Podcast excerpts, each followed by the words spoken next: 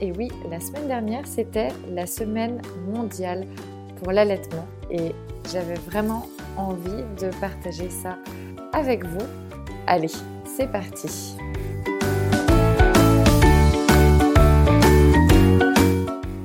Bonjour, je suis Carole. Bienvenue sur cette chaîne de podcast The Family Cocotte. À travers ces podcasts, je partage avec toi ma vie de famille en mode de vie zéro déchet, mais pas que. Si tu apprécies le podcast, la meilleure façon de le soutenir est de lui mettre 5 étoiles sur la plateforme que tu utilises. Ainsi, tu permettras de le faire découvrir plus facilement à d'autres personnes.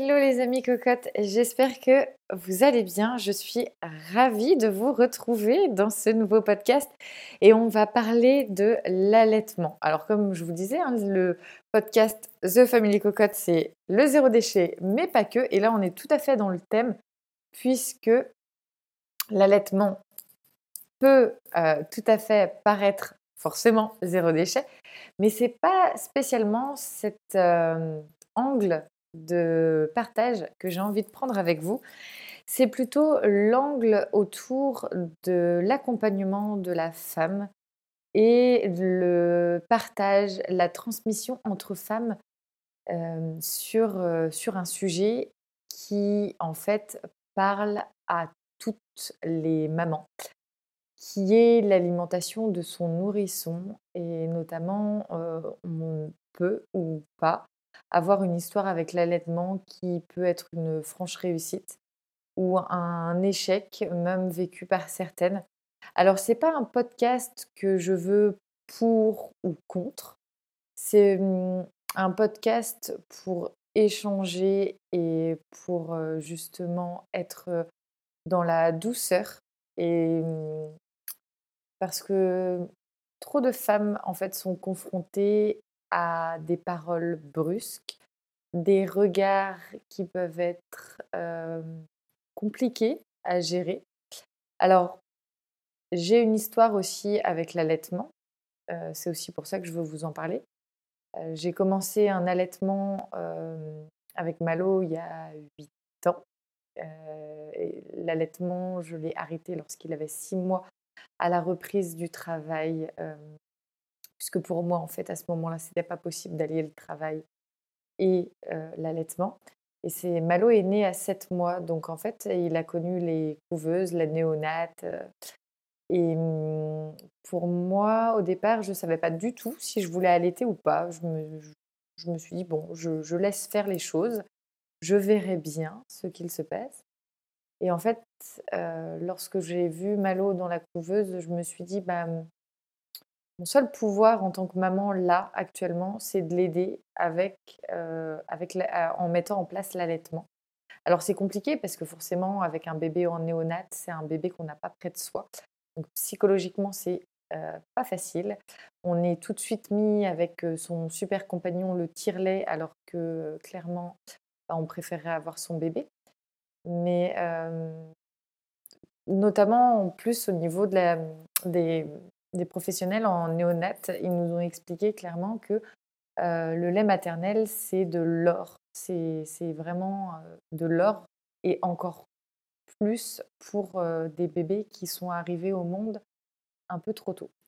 Donc, j'ai essayé vraiment de toutes mes forces de mettre l'allaitement en place. Ça a bien fonctionné. Donc ça, déjà, c'est chouette parce que ça aurait pu ne pas fonctionner ou ne pas. Voilà. Donc ça a fonctionné.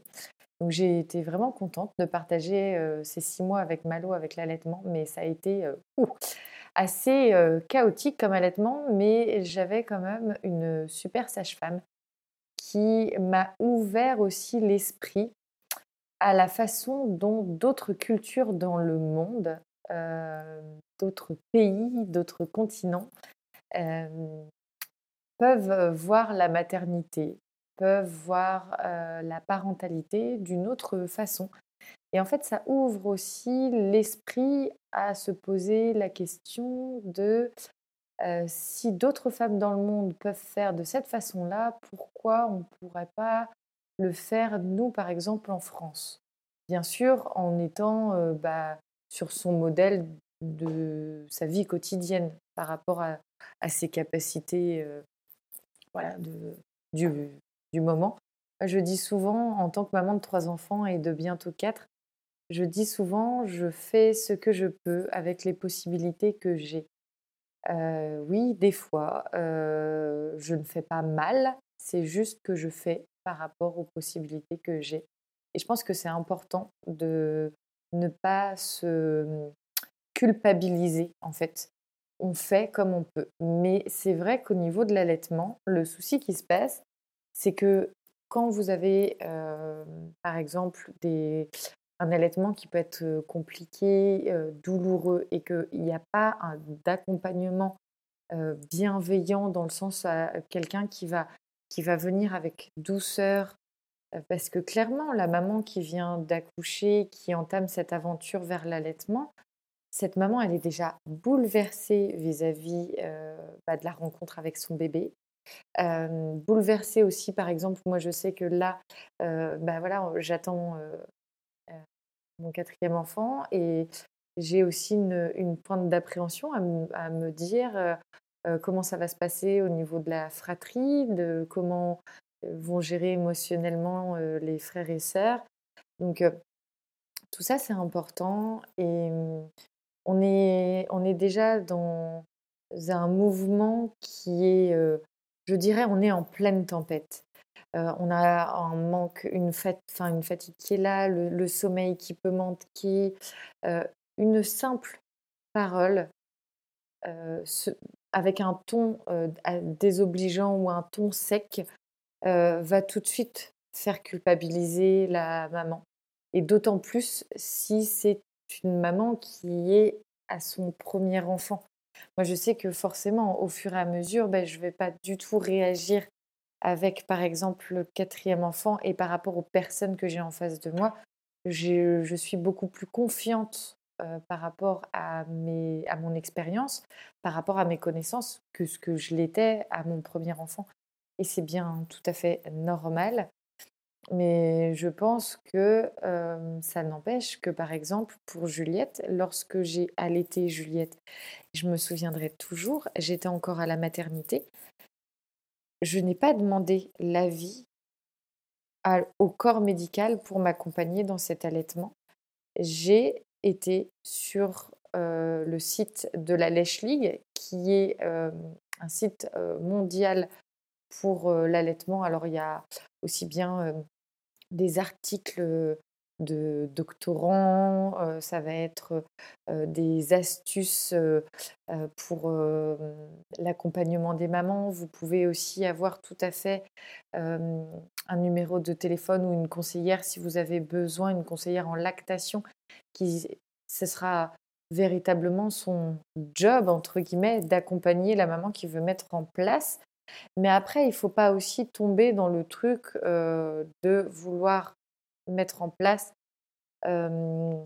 contre vents et marées l'allaitement. Parce que je pense qu'en fait on va atteindre un niveau de stress et j'ai pu le voir moi au sein de mon entourage des amis ou de la famille qui ont voulu vraiment mettre en place l'allaitement qui ont subi des croyances aussi, de, de, leurs propres croyances, mais des croyances qui étaient aussi beaucoup transmises par, euh, par l'entourage, le corps médical, etc., sur euh, les, les, différentes euh, difficultés de l'allaitement. Alors ça peut être votre lait n'est pas assez riche, votre bébé perd trop de poids, ça peut être dangereux pour sa santé.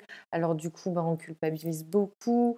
la douleur aussi. Moi, je sais par exemple pour Juliette, j'ai mis des bouts de sein très rapidement. Alors des bouts de sein, c'est euh, comme euh, je dirais une tétine en silicone qu'on vient poser sur son mamelon pour euh, bah moi pour ma part c'était pour protéger parce qu'en fait au bout de plusieurs heures après l'accouchement à la mise en place de l'accouchement j'avais véritablement de très grandes douleurs au niveau de la poitrine et à chaque fois que Juliette était à mon sein ça me faisait une décharge électrique immense. Et je me suis dit, écoute, clairement, tu as envie d'allaiter. C'est, voilà, j'avais vraiment envie. Et bah, cette solution du bout de sein me permettait de me détendre, de ne plus être crispée. Alors, oui, effectivement, ça peut perturber un petit peu le bébé, mais ça m'a permis d'être beaucoup plus sereine, détendue. Quand je mettais Juliette, qui avait quelques heures, voire quelques jours à mon, à mon sein, et du coup, bah, ça a été beaucoup plus fluide. Et au fur et à mesure, après, j'ai enlevé le bout de sein, et ça a été génial. Et il y a des choses que j'ai été obligée de faire des recherches aussi par moi-même, parce que je me rendais compte qu'en fait, quand je parlais de tel ou tel problème, bah souvent on me disait ah mais ah mais c'est ça. Et en fait, les gens ne, ne réfléchissent pas ou ne s'informent pas. Et quand on répond un peu trop du tac au tac sur, sur l'allaitement, des fois je me dis «Mmh, c'est peut-être un peu plus de la croyance que d'une véritable recherche sur, sur le sujet. Et quoi de mieux pour en parler qu'une femme qui a allaité, qui a pu avoir des déboires avec l'allaitement aussi. Et je trouve que c'est important en tant que femme qui a allaité et qui va encore allaiter, de transmettre un message positif, d'être dans la bienveillance et la douceur ne serait-ce que pour les femmes qui ont eu peut-être aussi cette impression de se sentir seules dans leur allaitement parce que bah, elles ont peut-être eu aussi des critiques, comme je disais, bah, de l'entourage. Moi, je sais que, alors ça va peut-être faire sourire certaines personnes ou pas, mais clairement, Juliette, euh, elle a été allaitée. Alors déjà, je vais, reparler. Donc, Malo, je vous ai dit, euh, bébé en néonate euh, que j'ai allaité, mais grâce au tire-lait, que, et après on lui donnait le lait en, bah, en fait par une sonde. il a été allaité jusqu'à six mois. J'ai arrêté par rapport à la reprise de mon travail. Ensuite, j'ai eu Arthur. Arthur qui a été un bébé allaité jusqu'à un an et demi parce qu'en fait, il y avait que l'allaitement nocturne qui le calmait, il, dormait très très peu. Donc ça permettait à tout le monde de pouvoir dormir le plus possible la nuit. Donc j'ai gardé cet allaitement long qui a été pas spécialement facile à vivre, pas entre lui et moi, mais plutôt vis-à-vis -vis de la société. Parce que ça m'a fait un peu casser toutes les barrières. Il a vraiment fallu que je prenne sur moi, que je prenne confiance en moi pour dire bah non, en fait, moi et Arthur, on continue l'allaitement parce que ça nous va très bien tous les deux. Donc je pense que ça a été, ça m'a permis de prendre du galon, on va dire. et ensuite Juliette, qui elle est allaitée depuis sa naissance et bah, jusqu'à ses un petit peu plus, un petit peu plus de ses trois ans. Donc bah, là, avec la, nouvelle, avec la nouvelle grossesse, on a arrêté l'allaitement parce que j'ai expliqué à Juliette que pour moi, ça devenait trop douloureux, trop fatigant. Et voilà, maintenant, on a un autre rituel. Et puis, de toute façon, elle m'expliquait que, enfin, quand je lui posais la question de savoir si le lait était différent ou pas, elle me disait oui, qu'il n'était pas très bon et qu'en plus, à la fin, il n'y avait plus de lait. Donc, bon. Voilà, mais pour vous expliquer mon histoire de l'allaitement et Juliette, forcément, allaitée jusqu'à un peu plus de ses trois ans, euh, j'ai eu, à partir d'Arthur et pour Juliette, cette réflexion de Ah, mais il serait peut-être temps que tu arrêtes d'allaiter. Euh, ça va. Euh, c'est quand même. c'est que, enfin, c'est plus, c'est plus le moment. et en fait, au départ, je me sentais toujours très blessée. Et puis un jour, je ne sais plus une personne, euh, peut-être un podcast ou je, ne sais plus du tout. J'ai entendu cette petite phrase euh, tournez-le en humour. N'attaquez pas parce que la personne, euh, enfin voilà, ça sert à rien. N'essayez pas de convaincre parce que la personne ne sera peut-être jamais convaincue par l'allaitement. Donc on est déjà, on peut être déjà dans une situation de fatigue, donc on ne va pas se fatigué à vouloir convaincre, mais tournez-le en humour. Donc, par exemple, ma réponse, quand on me disait «Oh, T'as peut-être bientôt fini l'allaitement parce que, en gros, ça suffit. je disais Ah, mais non, mais je compte bien aller jusqu'à ses 18 ans. Et, là, la personne me regarde et en fait, bah, il n'y a aucune réponse à apporter parce qu'on sait clairement que, que l'enfant va pas téter, ne va pas être allaité jusqu'à ses 18 ans. C'est un peu comme le cododo. Enfin, nous, à la maison, on fait du cododo avec, quand, nos enfants sont très jeunes. Après, ils vont, ils vont dans leur lit ou, selon leur chambre. Enfin, voilà, chacun, chacun est dans sa chambre, mais il y a des fois où on dort tous ensemble. Alors, il y a peut-être des personnes que ça peut choquer. nous, ben, nous, ça nous fait du bien. Donc, je pense qu'il ne faut pas non plus se priver de choses qui nous font plaisir. Ça veut dire que si ça vous fait plaisir de, de temps en temps dormir tous en famille, et bah pourquoi pas? Et pourquoi pas être OK avec ça? Il y a des pays, par exemple, comme le Japon, où toute la famille dort dans la même pièce. Donc, c'est. Voilà, c'est. En fait, c'est très culturel et c'est de notre point de vue, de notre culture, donc à nous, en fonction de nos envies et de nos valeurs et de nos besoins aussi. moi, par exemple, pourquoi je faisais le cododo? Parce que bah, ça m'évitait de me lever la nuit pour donner, par exemple, à manger à mon enfant.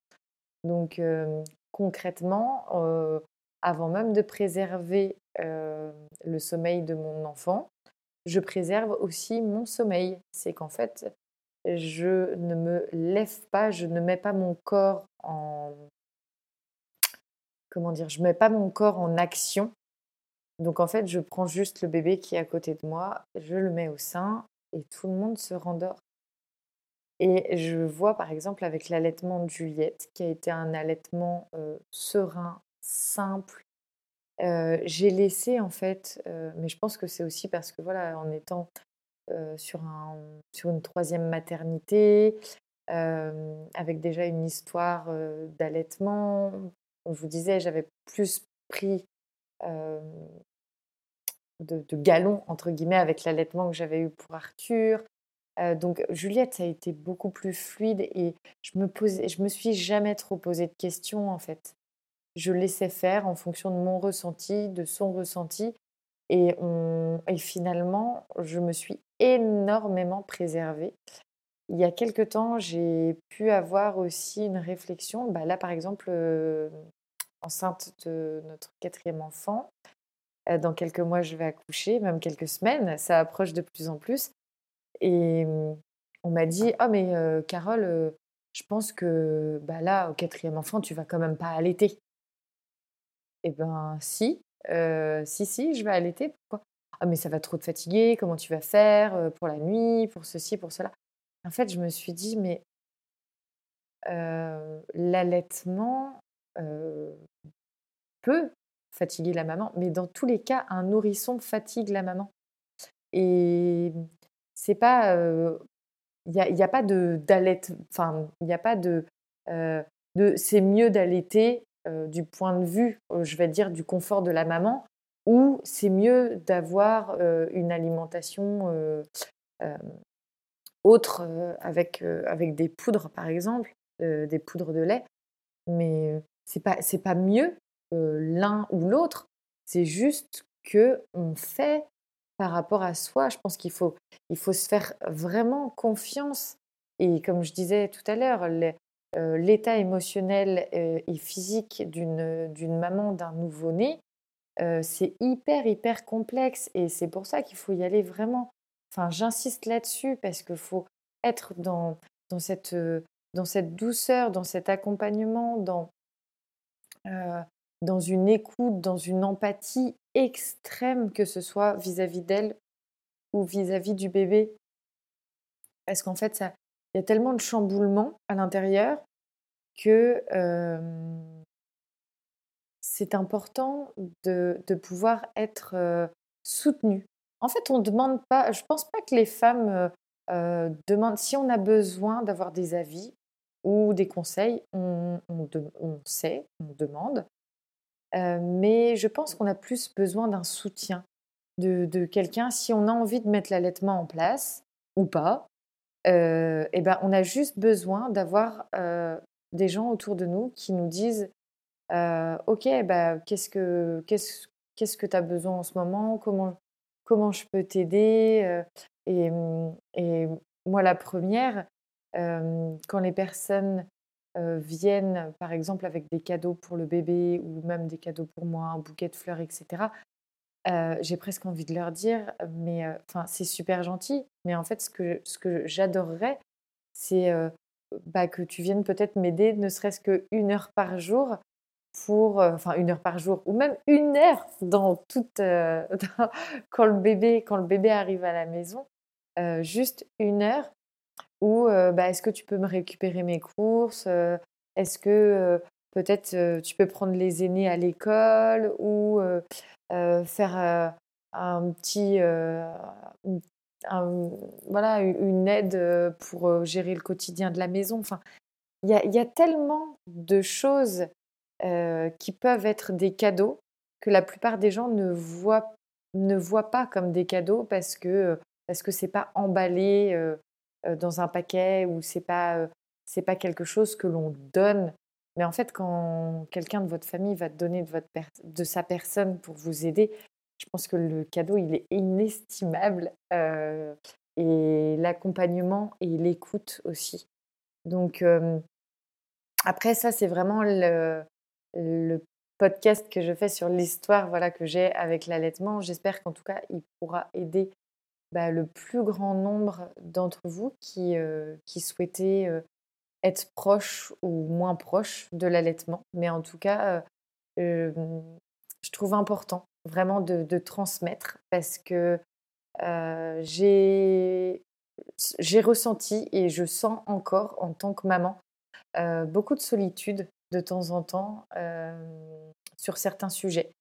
Et je pense là par exemple que mon prochain accouchement selon comment je le vis, etc. Je ne peux pas le savoir encore, mais le prochain allaitement, même si, entre guillemets, c'est le quatrième allaitement que je mettrai en place, je le sais pertinemment, je pense qu'il va y avoir un moment où je vais peut-être être un peu perdue. Et, mmh, face aux pleurs du bébé, la fatigue, si j'ai mal, enfin voilà, il y a plein de trucs.